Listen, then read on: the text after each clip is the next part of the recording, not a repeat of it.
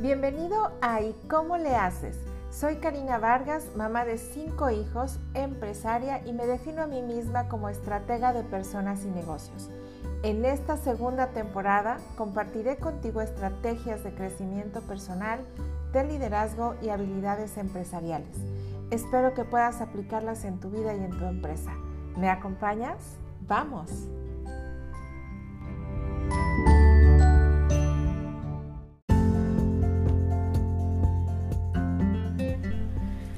Lo prometido es deuda y ya estoy aquí con ustedes en este nuevo episodio de ¿Y cómo le haces? para hablar sobre cuándo le puedes decir que no a un cliente. ¿Es esto posible? Fíjate que a mí me pasó que al principio, eh, cuando fundé Transforma y comenzaba a trabajar y ah, estaba haciendo mis, mis pininos y tocando puertas, ya sabes, eh, pues a todo mundo le decía que sí y realmente buscaba como, como adaptarme a lo que los clientes podían o querían, no siempre sin, em, y no sacrificando la rentabilidad. Sin embargo, en muchas ocasiones sí me encontraba en situaciones complicadas con algunos clientes, especialmente con aquellos con los que existía una relación previa, que eran mis amigos o conocidos, y, que de alguna manera también ellos aprovechaban esa relación como para obtener mejores acuerdos, ¿no? Y acuerdos que generalmente beneficiaban más a ellos. Y yo accedía pues para tener clientes y para que me empezaran a conocer y para, para tener ventas, ¿no? Sin embargo, fíjate que años después empecé a darme cuenta que algunos de esos clientes pues tenían como ciertos comportamientos con los que yo no me sentía cómoda, no de manera personal, sino en la empresa. Eran clientes que me absorbían tiempo, mucho tiempo, que se habían acostumbrado, yo los había acostumbrado a contestarles cuando ellos me preguntaban, no importaba la hora o el día, eh, a estar disponible como todo el tiempo, ¿no? Y, y ellos preguntaban y preguntaban y preguntaban este, cuestiones que eran eh, decisiones de ellos y que yo en, el momento los acompañé y les ayudé, les daba mi opinión, etc. Y, también eh, estos clientes, algunos, empezaron a solicitarme más descuento. Lo, tenían los precios, digamos, originales y el aumento de precios siempre era un tema y, y pues estaban en la negociación también toda la vida, ¿no? Viendo qué, qué querían, cómo cómo podían obtener más beneficio. Y en particular me sucedió con una amiga que, eh, eh, que, hasta la fecha es mi amiga porque yo preferí conservar la amistad al negocio. Eh, éramos amigas desde, pues, desde que teníamos como yo 12 años, ella un poquito más grande. Y entonces, pues la verdad es que fuimos haciendo esta relación de negocios, conociéndonos más, trabajando juntas y empecé con un, precio bajo y, pues cada vez me pedía más, más concesiones, más beneficios para ella.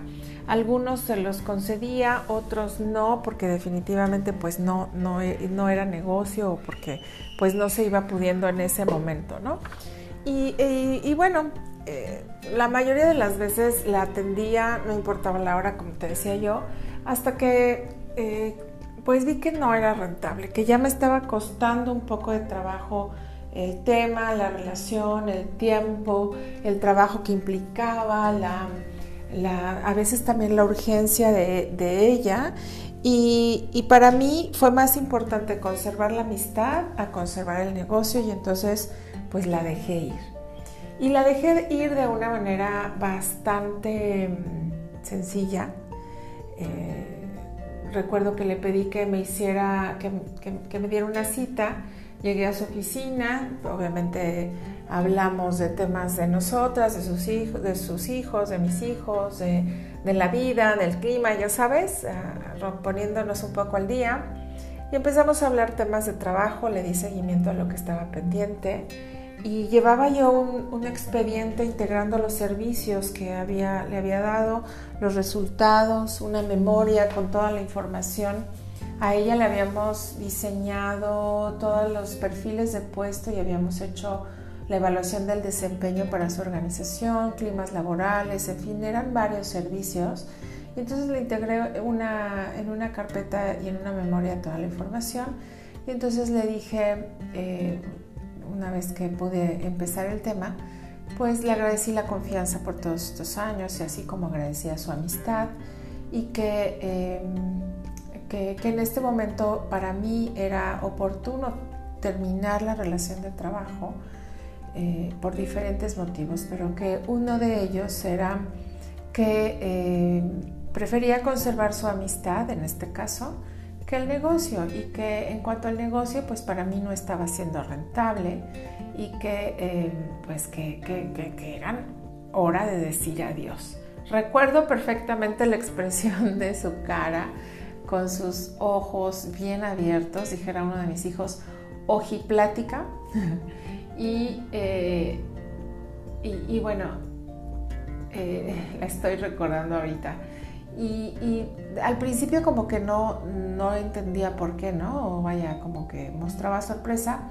Y me fue haciendo pues preguntas, obviamente, y me dijo, oye, Cari, pero yo siempre te pago, este, estoy aquí, eh, siempre te pido los servicios. Y le, platicaba yo así, ¿no? Le digo, sí, efectivamente te agradezco tu confianza y la lealtad, la lealtad que has tenido con Transforma y me encantaría poder quedarme contigo toda la vida trabajando. Sin embargo, con las condiciones que tenemos, yo no puedo darte el servicio.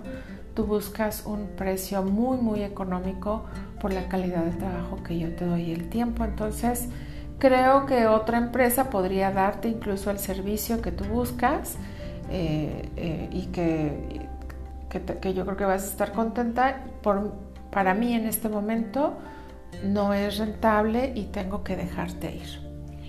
Y bueno, ahí terminamos la relación. Fíjate que como año y medio después me volvió a buscar y me decía, Karina, es que por favor regresa conmigo porque no he encontrado, efectivamente me dan el precio que tú me estabas dando, pero no la calidad y eh, está, pues estoy mal, eh, necesito que, me ayudes, ¿no?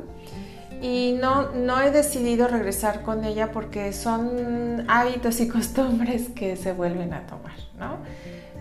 Para mí es importante eh, recordar que si bien la empresa nos sirve para llevar a cabo y cumplir también nuestra misión de vida y hacer el bien, también es, es necesario poner límites. Hay clientes que a veces no distinguen y no respetan eh, o los tiempos o los horarios o los límites que ponemos. Y cuando eso sucede, por lo menos en mi caso y en muchos colegas, he visto que empieza a haber un desgaste emocional y un cansancio, ¿no? Que abres el teléfono y lees el mensaje y dices, ay, no, es otra vez fulano, yo no quiero y así.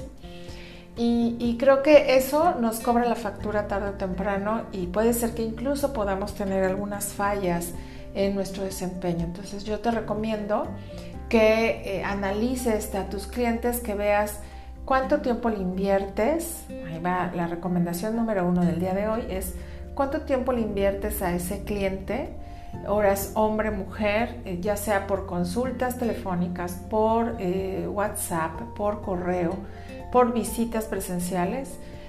cuánto se queja también, son, clientes que a veces se vuelven mucho más exigentes que los demás y te piden la respuesta inmediata o más descuento o concesiones o trabajo gratis o el bono, etcétera, ¿no?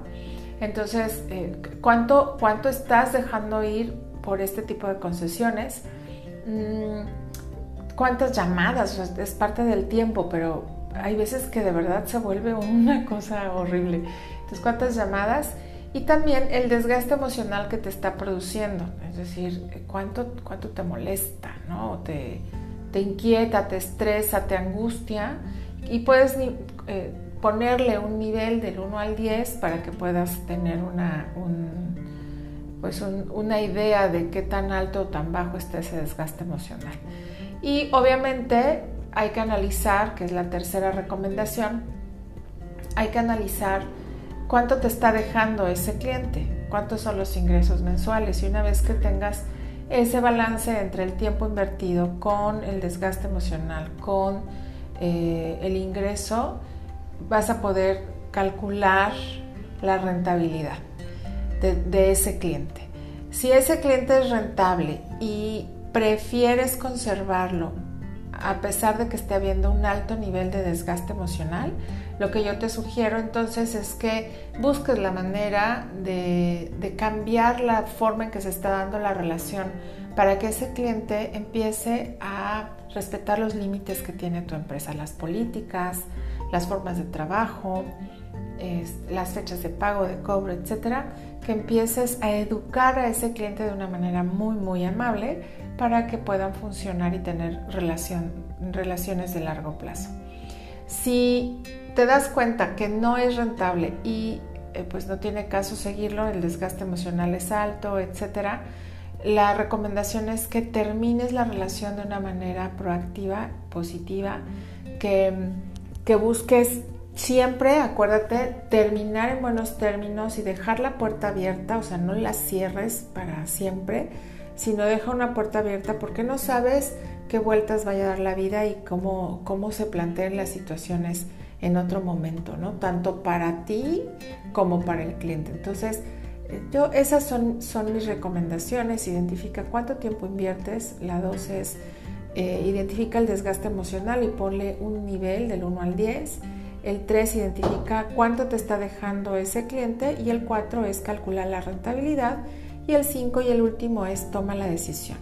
Si sí, pon condiciones. Y si no, termina la relación de una manera proactiva y positiva y deja la puerta abierta. Bien sencillo, pero bien útil que tú sepas que también a tus clientes les puedes decir que no. Y el beneficio será mayor, tú vas a tener más tranquilidad, no vas a dejar de tener ingresos, seguramente vas a buscar y a repetir que haya más clientes de esos que te son rentables, que, llevas una relación muy buena y en buenos términos y que vas a poder hacer buenos negocios. Yo soy Karina Vargas, amigos, soy estratega de personas y negocios y la próxima semana seguiré hablando de límites, pero ahora vamos a regresar a la casa o a los hijos y, vamos a trabajar eh, límites con los hijos. Te dejo y nos vemos muy pronto.